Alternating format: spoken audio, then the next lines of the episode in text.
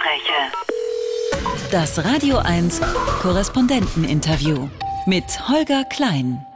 Der Balkan, unendliche Weiten.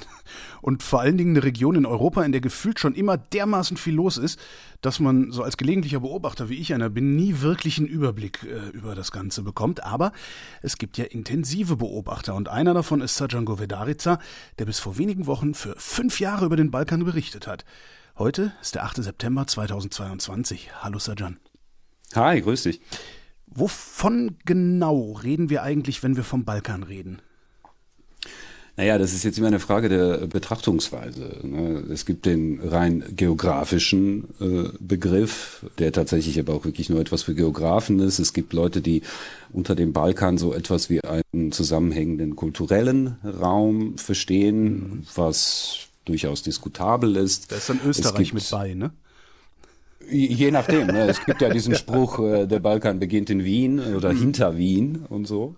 Es gibt Menschen, die das durchaus äh, kritisch auch sehen und sagen, der Balkan wird häufig so als eine Art Projektionsfläche genommen im Westen, um immer so auf Dinge hinzuweisen, äh, die auch im Westen nicht so gut laufen. Aber dann guckt man halt ganz gerne, äh, zeigt mit dem Finger auf den Balkan. Stichwort zum Beispiel Korruption, die es ja, ja. nicht nur auf dem Balkan gibt. Da gibt es ja sogar den Begriff Balkanisierung. Wo, wo, wo kommt das her? Ist das alles nach der Auflösung Jugoslawiens und der Unruhen und Kriege, die da passiert sind? Ich kann dir das etymologisch jetzt nicht genau äh, zeitlich sozusagen festmachen, aber tatsächlich ist es im englischsprachigen Raum ein Begriff, der ich sag's mal so, wirklich nicht auszutreiben ist, obwohl viele Leute sagen, das ist ein bisschen beleidigend, Leute. Ähm, ja. Wenn man sagen will, irgendwas, irgendjemand hat sich zerstritten, dann sagt man, oh, der balkanisiert da und so weiter und so fort.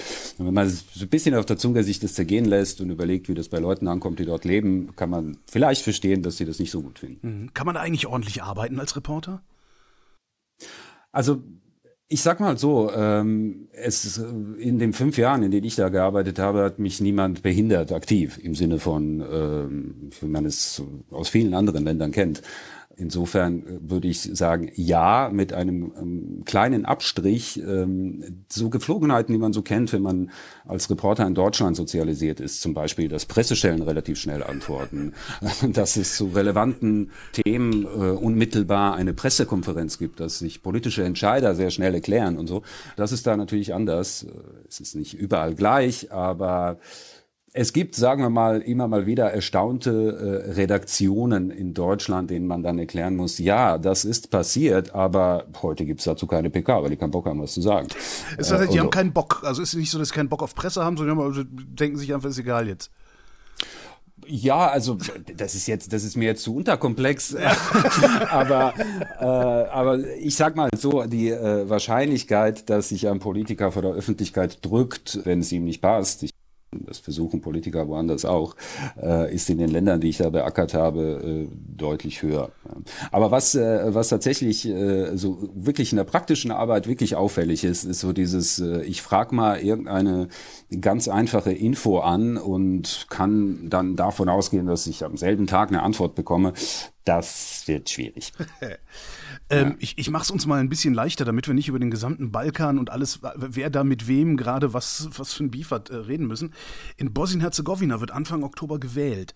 Ähm, hast du noch mitbekommen, bevor du abgereist bist, wer da zur Wahl steht?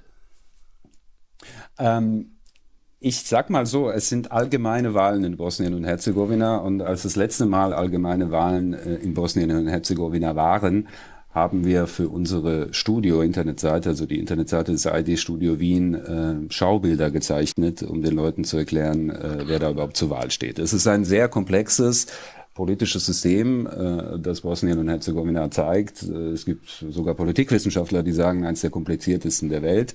Ähm, deswegen äh, ist das jetzt eine Frage, die ich dir jetzt mal nicht eben so beantworten kann, ohne dass es wahrscheinlich den Rahmen deiner Sendung sprengt. Ich wollte fragen, kannst du es erklären ohne Schaubild?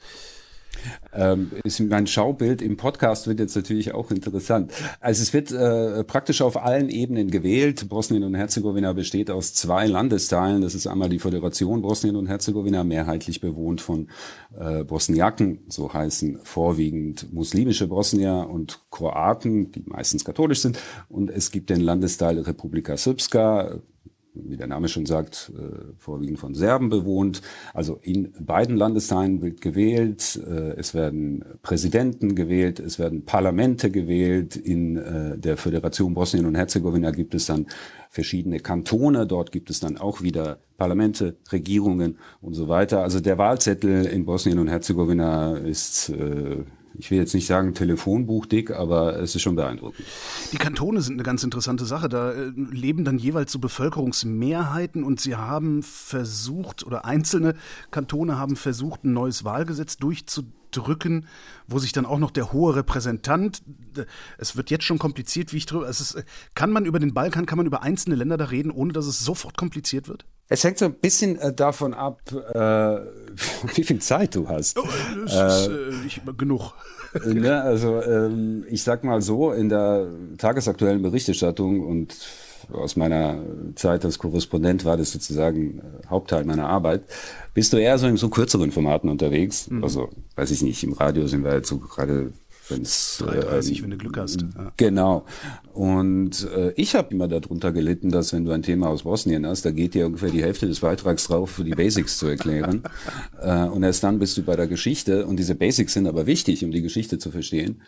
Deswegen habe ich immer Zeitungskollegen äh, beneidet um den sogenannten grauen Kasten, äh, wo du halt sozusagen zusätzlich zur Geschichte die Basics aufschreiben kannst und dich dann voll auf die Geschichte konzentrieren kannst. Okay, versuchen wir doch mal einen grauen Kasten für Bosnien-Herzegowina zu schreiben hier.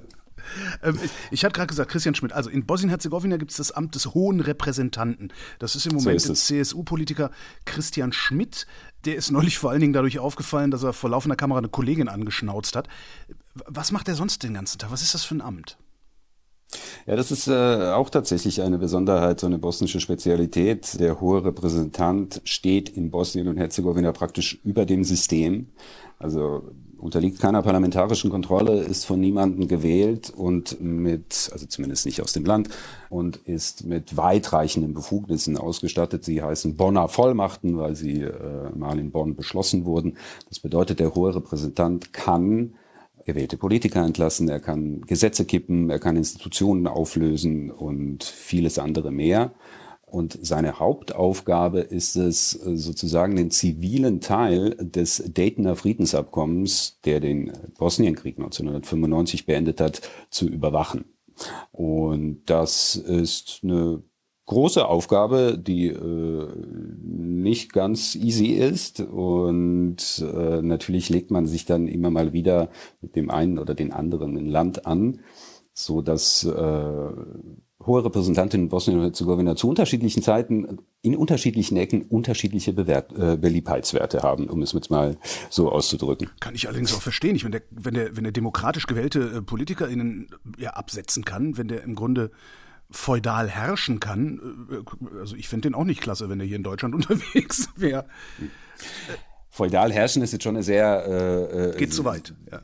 Genau, sehr zugespitzte äh, Lösung. Also auch der hohe Repräsentant untersteht einer gewissen Kontrolle. Sie findet halt jetzt nicht äh, im bosnischen politischen System statt, sondern darüber hinaus. Es gibt ein Peace Implementation Council, bestehen aus etlichen Ländern, der praktisch auch den hohen Repräsentanten auch bestimmt und so weiter und so fort. Also er kann nicht schalten und walten, wie er möchte um es positiv auszudrücken, äh, kommt er nur dann eigentlich zum Tragen, wenn innerbosnisch keine Entscheidungen getroffen werden können oder man sich nicht einigen kann. Das heißt, sehr positiv ausgedrückt ist er jemand, der Stillstand beseitigen kann oder Entscheidungen treffen kann, die getroffen werden müssen, äh, wo man sich aber nicht einigen kann in Bosnien und das passiert relativ häufig. Was war das denn dann gerade für ein Problem mit dieser 3%-Hürde, die äh, ein Teil Bosnien-Herzegowinas gerne eingeführt gesehen hätte, die Schmidt beinahe eingeführt hätte? Woraufhin es dann große Proteste gab, weil viele Bevölkerungsgruppen dann überhaupt nicht mehr repräsentiert gewesen wären im Parlament.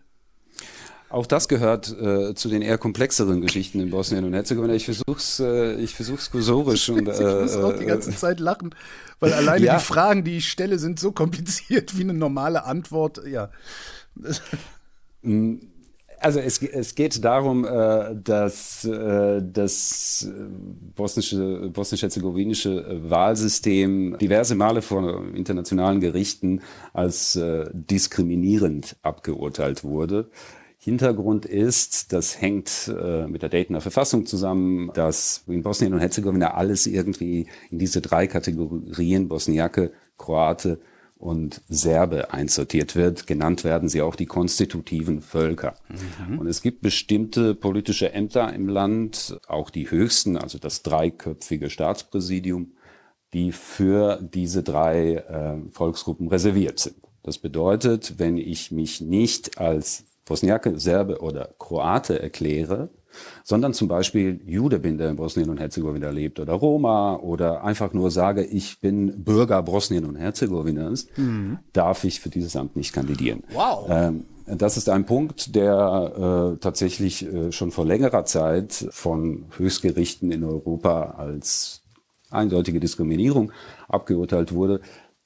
Daran wurde aber seitdem nichts geändert. Da gibt es einen gewissen Handlungsdruck, der sozusagen schon ganz von oben auch kommt. Es gibt noch ein anderes Thema, jetzt wird es richtig kompliziert. In äh, der Föderation Bosnien und Herzegowina stimmen die dort lebenden Kroaten und Bosniaken sowohl für, also können sowohl für den bosniakischen als auch für den kroatischen Vertreter im Staatspräsidium abstimmen. Ah, und das finden natürlich die Serben nicht so gut. In diesem Fall können wir mal ausnahmsweise mal die Serben mal kurz dazu, äh, zur Seite parken. Okay, Entschuldigung, ich hätte jetzt nur gedacht, also weil das, das sind drei, drei Einheiten und wenn zwei davon äh, im Grunde die Macht, aber gut, genau. Ja, ich, ich halte mal das Maul weiter. genau. Die Serben aus der Republika Srpska stimmen für den serbischen Kandidaten ab, für die beiden, für den bosniakischen und für den kroatischen Kandidaten. Äh, also ich kann, oder es ist ganz plakativ auszudrücken, ich kann als Bosniake auch den kroatischen Kandidaten wählen. Jetzt ist es mal bei der letzten Wahl ein bürgerlicher Kandidat geworden, der eben nicht aus den Reihen der rechten, rechtsnationalen, you name it, kroatischen HDZ-Partei gekommen ist. Und daraus leiten einige Kroaten in Bosnien und Herzegowina den Vorwurf ab, äh, nicht richtig repräsentiert zu sein. Also sinngemäß die Bosniaken stimmen für unsere Kandidaten ab und ähm, machen sehr viel äh, in der Öffentlichkeit, aber auch hinter den Kulissen dafür, dass das Wahlgesetz so geändert wird, dass dieser Mangel aus ihrer Sicht beseitigt wird. Das ist so ungefähr die Gemengelage. Wir hatten jetzt äh, einen Vorstoß des Hohen Repräsentanten beziehungsweise Pläne äh, des Hohen Repräsentanten, die dann öffentlich wurden, das Wahlgesetz so zu ändern, dass es tatsächlich den kroatischen Wünschen oder den Wünschen einiger Kroaten in Bosnien und Herzegowina entsprechen würde. Es gab Stimmen, die gesagt haben, dass äh, oder die glauben belegen zu können, dass äh, dieser Vorschlag tatsächlich auch aus Zagreb ähm, stammt, also dort geschrieben wurde. In Zagreb ist auch die HDZ an der Macht. Die bosnische HDZ ist eine Schwesterpartei und so weiter und so fort. Und daran gab es äh, sehr viel Kritik, zumal auch diese Änderung des Wahlgesetzes ja kurz vor der Wahl äh, auch hätte stattfinden können. Und das ist auch super strange, weil man ändert nicht die Spielregeln mitten im Spiel. Das ist jetzt erstmal auf Eis gelegt, aber äh, noch steht zumindest die theoretische Möglichkeit im Raum, dass der hohe Repräsentant das Wahlgesetz ändert. Und so in dieser Gemengelage bewegen wir uns jetzt. Und dieser von dir angesprochene Ausraster von Christian Schmidt äh, kam äh, nach einer Journalistenfrage, die paraphrasiert so in die Richtung ging, warum ändern Sie das, wollen Sie das Wahlgesetz äh, so ändern, dass es nur einigen passt wenn ich das richtig verstanden habe, dann nutzt die HDZ den Umstand aus, dass ans Wahlgesetz sowieso rangegangen werden muss wegen Diskriminierung. Also den Umstand nutzt die HDZ aus, um das Wahlgesetz in ihrem Sinne zu beeinflussen, sodass sie relativ immer besser abschneidet. Habe ich das? Ähm, also ich würde das jetzt miteinander so nicht koppeln. Okay. Ähm, also es ist natürlich äh, so, wenn überhaupt über das Wahlgesetz geredet wird und so weiter und so fort, dann hat man da eine gute Chance, um seine eigenen äh, Vorstellungen äh, aufs Tapet zu bringen. Ich glaube auch, dass es ohne die anderen Änderungsbedarfe sicherlich auch entsprechende äh, Wünsche aus dieser Ecke geben würde. Wie konnte dem Schmidt das passieren? Ist, ist das ist das Amt das Problem oder ist äh, Schmidt das Problem? Boah, das ist jetzt wirklich eine sehr schwere Frage. Ähm, Christian Schmidt äh, ist relativ, äh, also ist nicht besonders lange in diesem Amt, erst seit äh, dem letzten Jahr. Bosnien ist, wie gesagt, äh, auch nicht so super einfach zu erfassen. Es gibt wahnsinnig viele Partikularinteressen, die einen, ja, die an einem zerren. Warum Christian Schmidt jetzt in dieser Situation sich entschlossen hat oder zumindest diese Pläne verfolgt hat, ganz offensichtlich, die dann gekippt wurden, das äh, kann, kann nur er äh, beantworten. Ähm, sagen wir mal so, äh, es war aber schon ziemlich absehbar, dass das für Furore sorgt. Ähm, also das dürfte ihn nicht überrascht haben. Kann ich mir zumindest nicht vorstellen, wenn er halbwegs gute Berater hat. Du hast gerade den Begriff Partikularinteressen genannt. Zähl doch mal auf. Naja gut, also äh, es gibt die Partikularinteressen in Hand, äh, entlang der ethnischen sozusagen Linien, dass sozusagen in der auch in der politischen Auseinandersetzung gerne die Karte gezogen wird. Ähm, du verletzt mein vitales nationales Interesse. Äh, tatsächlich eine rechtliche Kategorie, auch in der politischen Auseinandersetzung in Bosnien und Herzegowina. Du hast äh, Menschen, äh, die Bosnien und Herzegowina als einen bürgerlichen Staat sehen, einen Staat, in dem Bürger Bosnien und Herzegowinas leben, die unterschiedliche Religionen haben.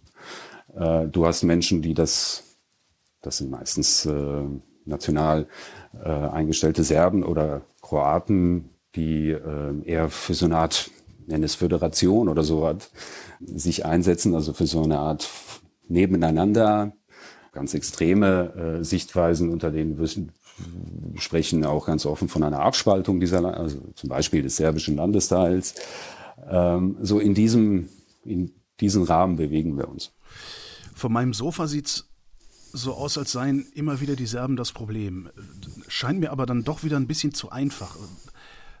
Was ist das Problem in Bosnien-Herzegowina? Also äh, wir sind uns einig, dass es, äh, äh, dass es nicht in Ordnung ist, äh, ganzen Volksgruppen irgendwelche ähm, Eigenschaften zuzusprechen. Ich, ja. äh, genau, also da sind wir sehr schnell in so einem völkischen Bereich und ich glaube, das leuchtet ein. Also ich äh, würde jetzt zum Beispiel die Serben an sich, also ich, es gibt sowas wie verbrecherische Völker, sowas gibt es aus meiner Sicht nicht. Was es aber sehr wohl geben kann, ist verbrecherische Politik. Ja. Und da hatten die Serben in der jüngeren Geschichte einen ganz ordentlichen Lauf. Milosevic Karadzic, äh, ne? Genau, in Bosnien kombiniert ist das in einen Völkermord mhm. an äh, Bosniaken, also wirklich äh, Dingen, die man seit dem Zweiten Weltkrieg in äh, Europa nicht mehr gesehen hat. Das hängt äh, mit einer groß serbischen Ideologie zusammen, die darüber kann man jetzt auch stundenlang reden, aber die im Prinzip davon ausgeht, dass überall da, wo Serben leben, im Prinzip ein Staat sein sollte. Jetzt muss man sich die Region mal angucken. Serben leben in Serbien logischerweise, aber auch in Kroatien, aber auch teils in Kosovo und so weiter. Und wenn es nach sehr nationalistisch eingestellten Serben geht, sollte das alles ein zusammenhängendes Gebiet sein. Und da kannst du schon dran fühlen, dass es sehr problematisch ist und die Versuche, das mit Gewalt durchzusetzen, wissen wir ja, wie sie geendet sind. Wenn ich mir jetzt die Nachrichten aus äh, Bosnien-Herzegowina, insbesondere also aus der Republika Srpska angucke, ähm, da äh, regiert, ich weiß nicht, ob das das richtige Wort ist, der Dodik ähm, und rasselt sehr mit dem Säbel für eine Abspaltung der Republika Srpska. Äh, warum löst sich Bosnien-Herzegowina nicht auf und sagt, ja gut, wenn ihr unbedingt zu Serbien wollt, dann geht halt zu Serbien, wir machen dann unseren Scheiß hier alleine? Ähm, kurzer Einschub, äh, obwohl man das glauben könnte, äh, regiert Milorad Dodik in der Republika Srpska nicht. Äh, also Republika Srpska hatte eine andere Präsidentin. Mhm. Milorad Dodik ist der Parteichef der stärksten äh, Partei. Äh, Ach komm, das sieht von hier aus so aus, als wäre das da sowas wie der Ministerpräsident oder irgendwie sowas. Ja, ja. Genau, also Milorad Dodik ist offiziell äh, ser serbischer Vertreter im Staatspräsidium äh, auf gesamtstaatlicher Ebene wenn man so will, das wird in Bosnien sehr häufig äh, als Widerspruch auch erkannt, äh, jemand, der Geld bekommt von einem Staat, den er ablehnt, Äh, das muss man ja auch mal sich auf der Zunge zergehen lassen. Ähm, aber du hast gefragt, warum äh, trennt man sich nicht von der Republika Srpska? Naja, erstens äh, möchte niemand äh, Teile seines Staatsgebiets aufgeben. Bosnien und Herzegowina ist ja ein international anerkannter Staat in den bestehenden Grenzen und äh, da gibt es ja natürlich erstmal keine Veranlassung daran zu rütteln. Naja, aber wenn die Bayern ähm, jetzt hier richtig Stress machen würden, über Jahre, vielleicht Jahrzehnte, dann würden wir doch auch irgendwann sagen, ja kommt, mein Gott, es geht mit Gott, aber geht.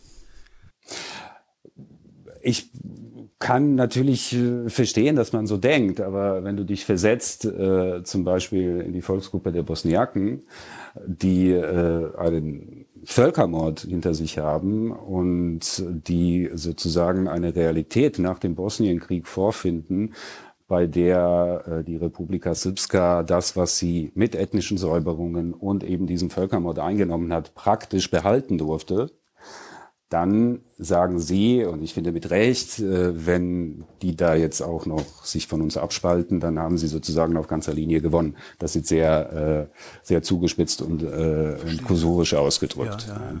Also sozusagen die Belohnung für die Kriegsverbrechen so würde das dann auch interpretiert werden. Aber ähm, grundsätzlich äh, hast du es auch damit zu tun, dass äh, bosnische Serben und bosnische Kroaten, ich mache Anführungszeichen in der Luft, äh, Mütterländer haben in unmittelbarer Nähe, denen sie sich theoretisch anschließen könnten, wenn sie wollten. Mhm. Ja, also wenn wir das mal durchspielen, das bricht alles auseinander. Bosniaken haben das nicht. Äh, auch das äh, sp spielt natürlich eine Rolle. Ja. Und auch Menschen, die sich als Bürger Bosnien und Herzegowinas fühlen, dann halt auch nicht. Ne? Mhm. Ähm, das ist so ein bisschen die Gemengelage. So, wenn wir einen Blick ein bisschen weiten äh, an die Grenzen, also oder an, an Bosnien-Herzegowina-Grenzen, Kroatien, Serbien, Montenegro, wie ist denn das Verhältnis von Bosnien-Herzegowina zu diesen Ländern jeweils? Lässt sich wahrscheinlich auch wieder nicht pauschal sagen dann, ne? Das lässt sich wirklich nicht pauschal sagen, äh, hängt natürlich davon ab, äh, mit wem du sprichst und hängt äh, auch sehr viel davon ab, was gerade irgendwie los ist. Ähm, ähm, also es gibt äh, dieses absurde Phänomen, dass zum Beispiel, äh, nehmen wir mal an, Bosnien und Herzegowina spielt äh, Fußball gegen Serbien auf einem internationalen Turnier dann wirst du absurderweise in, in Bosnien und Herzegowina Serben finden, die für Serbien sind und nicht für das Land, in dem sie leben. Sowas äh, passiert häufig. Es gibt sehr viel Kritik aus Bosnien und Herzegowina, die kommt aber logischerweise dann eher selten ähm, von Kroaten selbst, dass Kroatien, das EU-Land Kroatien, sich in unzulässiger Weise in innere Angelegenheiten Bosnien und Herzegowinas einmischt. Äh, das ist. Äh, Wobei, das, das werfen wir uns ja alle gegenseitig gerne vor, ne? Na gut, aber ähm, da hat Kroatien eine gewisse Position der Stärke Bosnien und Herzegowina gegenüber. Ähm, das muss also wegen der EU-Mitgliedschaft und der EU-Aspirationen Bosnien und Herzegowinas und so weiter und so fort. Also das sind sehr äh, sehr komplexe komplexe Beziehungen. Ähm, Serbien und Bosnien und Herzegowina. Naja, also äh, da kriselt es natürlich immer wieder. Es gibt ganz handfeste Dinge, die da immer wieder aufs Tapet kommen. Also zum Beispiel, dass äh, Menschen, die in Bosnien und Herzegowina, das gibt es bis heute noch, äh, wegen Kriegsverbrechen angeklagt werden aus dem Bosnienkrieg, äh, dann, wenn sie die Möglichkeit haben, sich nach Serbien absetzen und dann straffrei bleiben oder überhaupt nicht prozessuiert werden. Das kommt natürlich in Bosnien und Herzegowina nicht gut an. Also das ist äh, eine sehr komplexe Wechselbeziehung, die immer halt von den Vorzeichen abhängt, die du dir gegeben hast. Und wie läuft es jeweils in den Ländern? Jetzt mal nicht auf, nicht auf die äh, Bosniaken oder auf Bosnien-Herzegowina bezogen. Na gut, äh, äh, Kroatien hat jetzt gerade äh, einige Punkte erreicht, die dem Land sehr wichtig waren. Also bekommt den Euro, es sieht sehr gut aus für den Schengen-Beitritt ähm, und ähnliche Dinge mehr. Gleichzeitig hat Kroatien aber auch ähm, ein großes Problem mit Korruption, auch mit Rechtsstaatlichkeit, äh, stückweise auch mit Medienfreiheit und ähnlichen. Also es sind so sehr ähnlich gelagerte Probleme, wie wir sie äh, in Südosteuropa an vielen Stellen sehen. Klingt, klingt äh, nach Ungarn nur nicht ganz so schlimm. Äh, ja, also es, ist, mein, es wird immer alles mit Ungarn verglichen. Ja. Äh, das ist jetzt, äh, das hinkt natürlich an vielen äh, Stellen, aber es gibt hier und da äh, ähnliche Probleme. Es gibt in Kroatien auch sehr nationalistische Umtriebe, ähm, eine, sagen wir mal, Nicht-Aufarbeitung der eigenen Geschichte im Zweiten Weltkrieg, äh, als Kroatien ein Verbündeter Hitlers war, also ein faschistischer Staat. Ähm, das ist es jetzt so in, in sehr kurzer Zusammenfassung so Serbien hattest du ja eben schon ein bisschen erzählt, es gibt so diese so, so eine Bestrebung nach Großserbien. Gleichzeitig möchte Serbien auch gerne in die EU. Das geht ja eigentlich nicht zusammen. Wie, wie ernst zu nehmen ist dieses Großserbien, diese Großserbien-Idee? Es ist immer eine Gefahr, wenn man sich äh, die jüngste Geschichte anguckt. Äh, und äh, natürlich spitzen alle die Ohren, äh, wenn hochrangige serbische Politiker sowas äh, in den Mund nehmen. Also niemand, der halbwegs, äh, sagen wir mal, politisch strategisch denkt, äh, wird groß Serbien jetzt in den Mund nehmen. Aber jetzt hat sich so ein neuer Begriff etabliert, der heißt serbische Welt. Ist Serbien strebt eine serbische Welt an. Also das ist äh, natürlich etwas, was man sich genau anschauen muss. Ansonsten ist Serbien ja jetzt schon lange Zeit, es ist sehr extrem aufgefallen im Zusammenhang mit dem Krieg in der Ukraine, in dieser Art Spagat irgendwie zwischen, sagen wir mal, Ost und West, was ist jetzt sehr äh, vereinfacht ausgedrückt, also zwischen der Europäischen Union die sehr viel investiert in, in, in Serbien und viele Menschen in Serbien sind auch ganz eindeutig nach Westen orientiert im Sinne von kaum jemand fährt Lada, äh, wenn man wenn man die Möglichkeit hat, seine Kinder ins Ausland äh, auf die Schule zu schicken, dann eher London als St. Petersburg und so. Ähm, das ist so das eine und das andere ist so eine Art emotionale Bindung an äh, Russland, die teilweise auch irrational ist aus meiner Sicht dass man so sagt, das ist der große slawische Bruder, wir teilen die Schrift, wir teilen die Religion und so weiter. Und das sind immer unsere Freunde gewesen, was teilweise auch stimmt, denn äh, Serbien hatte gerade in der jüngsten Vergangenheit immer einen guten Verbündeten auf internationaler Bühne in Russland, Stichwort Anerkennung des Kosovos. Was auch eine große Rolle spielt, ist, äh, dass die NATO äh, für viele in Serbien ein rotes Tuch ist, weil Jugoslawien damals unter Milosevic ja von der NATO bombardiert wurde und jetzt setzt das bei vielen ein, was man irgendwie so, wie heißt der Spruch, der äh, Feind äh, meines Feindes ist mein Freund, äh, sich deswegen auch, äh, also deswegen auch Putin glorifizieren. Genau, also es ist eine eher schizophrene manchmal Haltung. Jetzt hat die NATO Serbien ja nicht umsonst bombardiert, so aus, aus, aus Spassern erfreut. Wie werden denn die Jugoslawienkriege äh, aufgearbeitet, falls sie das überhaupt werden? Da gibt es, äh, das ist, glaube ich, ein Riesenproblem oder vielleicht sogar äh, das wichtigste Problem, keine gemeinsame Lesart. Ähm, es ist, äh, sind drei, wenn man so will, verschiedene Varianten der jüngsten Geschichte, die sich erzählt werden je nachdem, welcher Volksgruppe man angehört, oder sogar mehr als drei. Ähm, also ich sage dir ein Beispiel. Ähm, es ist ein richtiger Zankapfel, wie man das nennt, was in Bosnien und Herzegowina 1992 bis 1995 passiert ist. War das ein Bürgerkrieg? Das sagen gerne Serben und Kroaten. Oder war es eine Aggression auf Bosnien und Herzegowina? Zwei durchaus unterschiedliche Dinge. Ja. So viel zum Thema gemeinsame Aufarbeitung der Geschichte. Und es kulminiert ja darin, dass das Leugnen von Kriegsverbrechen, das Leugnen des Völkermords in Srebrenica oder des Völkermords in Bosnien und Herzegowina in großen Teilen der serbischen Gesellschaft vielleicht nicht direktes Leugnen, aber relativieren oder verharmlosen an der Tagesordnung ist ähm, obwohl wir es mit einem äh, Völkermord zu tun haben, der wahnsinnig gut dokumentiert ist. Jetzt Montenegro. Völlig unauffällig, oder? Naja, Montenegro ist halt vor allem klein. Ja, darum ist es äh. unauffällig. Vor genau. dieser Sendung hätte ich es auch auf Anhieb auf der Karte nicht gefunden, muss ich ehrlich zugeben. Ja. Ähm, ja, aber strategisch äh, halt interessant gelegen äh, wegen äh, der Adriaküste. Und äh, dort spielt sich jetzt natürlich auch eine sehr interessante äh, ja, Identitätsdebatte ab. Also sind die Montenegriner eigentlich Serben, die äh, jetzt nur halt anders heißen? Oder äh, gibt es eine montenegrinische Nation? Ich glaube, wir haben jetzt lang genug gesprochen, äh, dass ich dir nicht erklären muss, wer, äh, wer welcher Theorie anhängt. Äh, also äh, das passiert da. Äh, Monte Montenegro hat sich auch stark in Richtung Westen geöffnet. Das hat Russland überhaupt nicht gefallen und Serbien auch nicht. Es gibt äh, ja immer wieder äh, Auseinandersetzungen auch zum Beispiel äh, um die dort herrschende orthodoxe Kirche. Also hat Montenegro das Recht, eine eigene Kirche zu haben oder ist es alles eigentlich die serbisch-orthodoxe Kirche? Also auf dieser Ebene bewegen wir uns. Das ist die Ebene der Identitätspolitik, oder?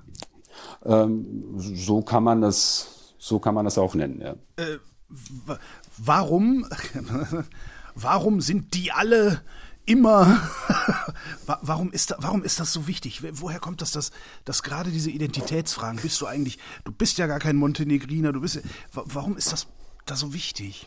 Also es hat sehr viel auch mit, äh, mit der Geschichte zu tun, logischerweise. Nicht nur mit der jüngsten Geschichte, äh, auch mit, mit vielen Perioden davor. Der sogenannte Balkan ist ja auch, wie nennt man das, Melting Pot. Also da kommt ja einiges, äh, einiges zusammen und äh, aber gerade das könnte ja auch dazu führen, dass eben nicht diese Identitätsstreitigkeiten die ganze Zeit passieren, sondern dass man sagt, boah, wir stammen alle vom Affen ab, lass mal was Feines machen hier. Das stimmt. Äh, es gibt auch Menschen, die so denken, äh, aber das eröffnet auch Möglichkeiten anhand nationaler oder äh, wie du immer das nennen willst, ethnischer Linien auch Politik zu machen, Mehrheiten zu beschaffen, deine Reihen zu schließen. Es ist auch politisch einfach zu verlocken, offensichtlich um es liegen zu lassen. Wir haben im Zweiten Weltkrieg ja auch teilweise entlang dieser uns heute bekannten ethnischen Linie Konflikte gehabt, die sehr, sehr blutig waren, die dann im Kommunismus auch nicht aufgearbeitet wurden und nach dem Zusammenbruch, also zumindest nicht vollständig, und nach dem Zusammenbruch des Kommunismus dann so richtig entflammt sind noch einmal. Also äh, es ist eine, wie soll ich sagen, multifaktorielle Geschichte, die zu all dem führt. Ist das sowas wie damals die deutsche Frage, als es das Deutsche Reich noch nicht gab, als es noch die Deutschländer waren, äh, über, über 300, glaube ich, einzelne kleine Fürstentümer, die alle ihr eigenes Süppchen gekocht haben? Naja, äh, ist schwer zu vergleichen, denn ähm, das sind natürlich andere Zeiten, ja. Es ist eine andere Zeit und du hast, äh, wenn wir die Region jetzt betrachten, oder zumindest das, was das ehemalige Jugoslawien genannt wird, es gab ja eine Phase, wo man schon äh, zusammen gelebt hat. Das ist jetzt, wenn du das äh, so betrachtest, ja eine Entwicklung wieder in die andere Richtung. Ja. Äh, du meinst äh, unter Tito damals noch? Genau. Ja. genau wie, wie hat er das gemacht? Wie hat er das hingekriegt? Gewalt? Nee, oder? Naja, also äh, es geht darum, dass er zum einen den Krieg gegen Nazi-Deutschland gewonnen hat äh, und dadurch auch wahnsinnig populär war. Ähm, es, äh, er war eine sehr charismatische Person, das sagen, glaube ich, auch seine Gegner. Ähm, er hat es geschafft, äh, Jugoslawien sozusagen so ein bisschen außerhalb äh, der äh, gängigen Kategorien Ost-West zu positionieren. Bedeutet im Klartext, den Jugoslawen ging es vergleichsweise gut. Sie konnten frei reisen, zumindest relativ äh, frei, also kein Vergleich mit benachbarten Rumänen oder zum Beispiel der DDR. Und wenn es den Leuten halbwegs gut geht, dann haben sie keinen Bock auf Stunk. So kann man das so ein bisschen zusammenfassen. Das heißt, es geht Ihnen jetzt nicht halbwegs gut? Naja, also wenn du dir die Wirtschaftsdaten anguckst, wenn du dir anguckst, wie viele Leute da verdienen, wenn du dir die Abwanderung ähm, der insbesondere junger Menschen aus der Region anschaust, dann spricht es dagegen, dass es den Leuten da besonders gut geht. Wir haben immer wieder auch Beispiele von Situationen, in denen die Menschen mehr oder weniger alleine gelassen werden von ihren Systemen. Also, weiß ich nicht, Corona-Management in Bosnien und Herzegowina, puh, magst du dir gar nicht vorstellen solche Sachen. Und da gibt es viele, die sagen, wir haben uns zurückentwickelt, was äh, die Zeiten Jugoslawiens anbetrifft. Also es gibt so eine Art Jugo-Nostalgie, die äh, teilweise sich nur auf emotionaler Ebene abspielt, aber teilweise auch wirklich faktisch belegt werden kann. So sinngemäß, wir konnten damals alle Urlaub machen, hatten Jobs, kamen über die Runden und äh, so weiter und so fort. Äh, und das gelingt jetzt vielen nicht. Jetzt haben wir die ganze Zeit über das gesprochen, was man Westbalkan nennt. Ne? Zum Balkan gehören ja auch noch Griechenland, Bulgarien, Teile der Türkei. äh, ja, eben schon gesagt, eventuell sogar Teile Österreichs. Sind die Verhältnisse in diesem, ich sag mal, Restbalkan prinzipiell anders als im Westbalkan? Ich glaube nicht, äh, dass man das so sagen kann. Also wenn du dir anguckst. Stimmt, Mazedonien, ne? Genau, also äh, Mazedonien äh, hatte äh, jahrzehntelang, wenn du mich fragst, absurden Streit mit Griechenland um den Landesnamen. Griechenland hatte jegliche NATO- und EU-Ambitionen Nordmazedoniens blockiert, weil man nicht akzeptieren wollte, dass Mazedonien Mazedonien heißt, wegen einer griechischen Provinz, die genauso heißt. Das wurde dann irgendwie beigelegt. Die, die, hieß, die, die hieß doch noch nicht mal genau, die hieß doch Makedonien, das ist doch nochmal was anderes, oder? Naja gut, das ist, äh, da tun wir uns, äh, äh, dafür tun wir uns jetzt in der Eindeutschung. Makedonien äh, heißt auf Mazedonisch auch Makedonien. Okay, äh, alles klar. Genau. Und dann kam Bulgarien um die Ecke, da geht es jetzt um, äh, jetzt ist es auch noch viel komplexer, aber so kurz zusammengefasst um äh, einen Streit, haben wir eigentlich eine gemeinsame Geschichte oder nicht, äh, wie ist es mit der Sprache? Und so, was dann auch darin mündete, dass es eine Blockadehaltung gab äh, mit Blick auf die EU-Ambitionen, das ist jetzt ein bisschen alles äh, wieder aufgeweicht. Ähm, also Moment, Bulgarien sagt, Mazedonien ist gar nicht Mazedonien, sondern Bulgarien, weil wir eine gemeinsame Geschichte haben? Ähm, so einfach ist das nicht. Bulgarien. Äh, das ist das Motto der Sendung, ja. Ja. Äh, Bulgarien sagt sinngemäß, ihr eignet euch Teile unserer Geschichte an. Verstehe. Äh, genau, also ihr, ihr nimmt historische Persönlichkeiten und sagt, das sind Mazedonier, dabei sind es Bulgaren ähm, und so weiter und so fort. Ähm, das war ein Teil äh, dieses Streites, ja. Wenn du dir das Ganze da so anguckst, wo du jetzt fünf Jahre lang gearbeitet hast, hast du das Gefühl, du hast verstanden, wirklich verstanden, was da los ist? Puh, äh, also ich. Du klingst so, als hättest du es, aber ich kann ja auch sein, dass du bestimmte Dinge einfach nicht äh, erzählen. Ich, ich, ich habe mich bemüht, sagen wir mal so. Naja, also ähm, ich glaube, da würde ich mich echt überschätzen. Ähm, also das ist äh, in vielen Dingen äh, ist es ja Stoff für ganze Forschungsarbeiten äh, und so. Das kann man natürlich im journalistischen Alltag jetzt so nicht ableisten. Also ich würde mich jetzt nicht mit einer, weiß ich nicht, fitten Professor oder einer Professorin für die jüngste Geschichte Südosteuropas betteln wollen. Aber im Rahmen dessen, was für die aktuellen Entwicklungen dort ist, hoffe ich zumindest, dass, äh, dass ich da durchgeblickt habe und dass ich zumindest, äh, naja, unter die Oberfläche gekommen bin. Was hast du denn nicht verstanden? Also es gibt viele äh, Dinge von Kleinigkeiten angefangen. Also äh, geh mal in Sarajevo über die äh, Straße, die Leute sind gut gekleidet, äh, sie haben, viele haben iPhones oder ähnliches und dabei ist äh, der Durchschnittslohn deutlich, deutlich, deutlich geringer als in Deutschland und die Supermarktpreise sind ähnlich. Und dann fragt er sich, wie machen die das? Und bis heute habe ich keine Antwort. Es gibt natürlich Theorien, dass es irgendwie Kohle aus der Diaspora ist und, und so weiter und so fort, aber das, das, das geht für mich irgendwie nicht auf. Das ist zum Beispiel so ein Punkt. Also, dass die Leute, ich drücke es mal positiv aus, äh, trotz der, dieser widrigen Umstände dann doch versuchen, gut zu leben und es vielen auch tatsächlich gelingt. Das finde ich, äh, das finde ich faszinierend.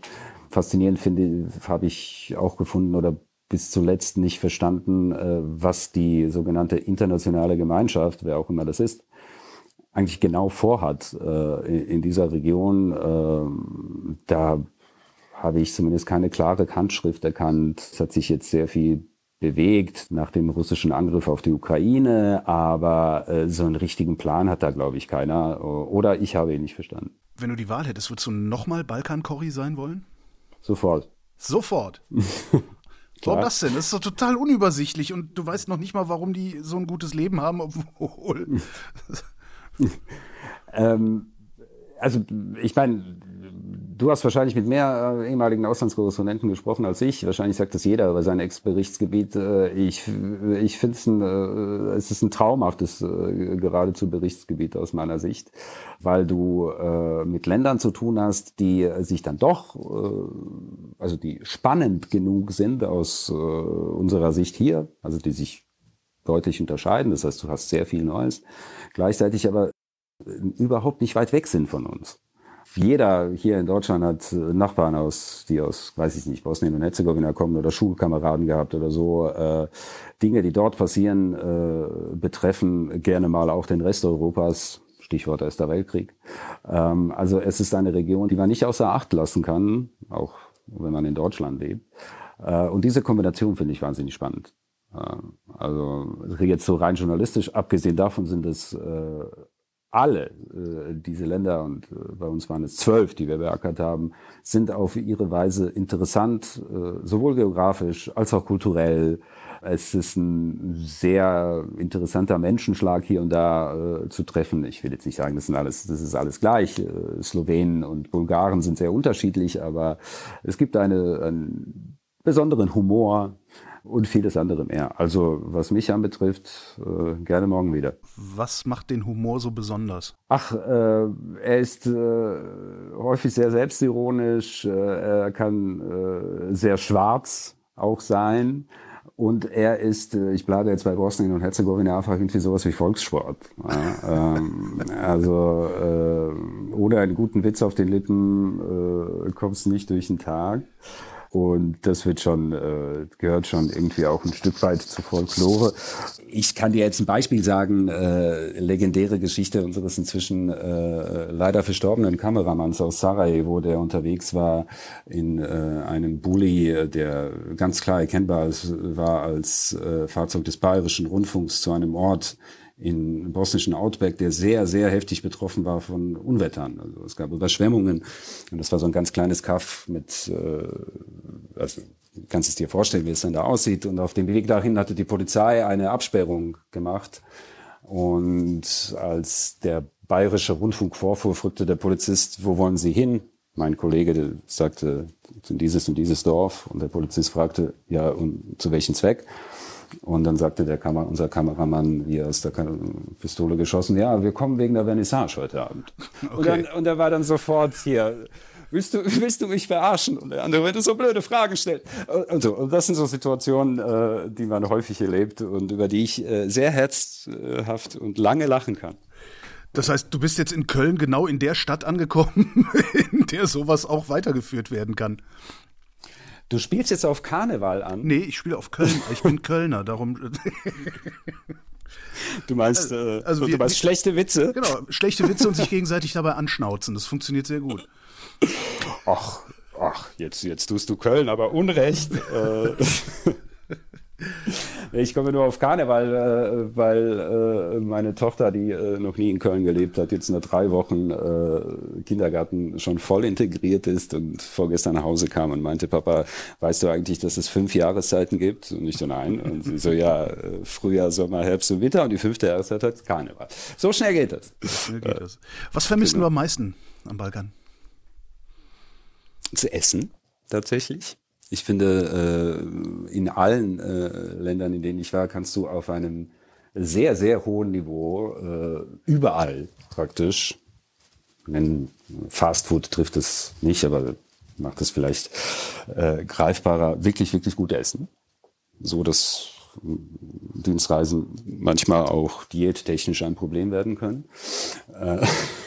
Das vermisse ich. Ähm, ich vermisse auch die Landschaften weiß nicht, ob du mal da warst, aber zum Beispiel Bosnien-Herzegowina oder die kroatische Küste, äh, jetzt nur zwei Beispiele sind äh, wirklich optisch, haben auch was zu bieten.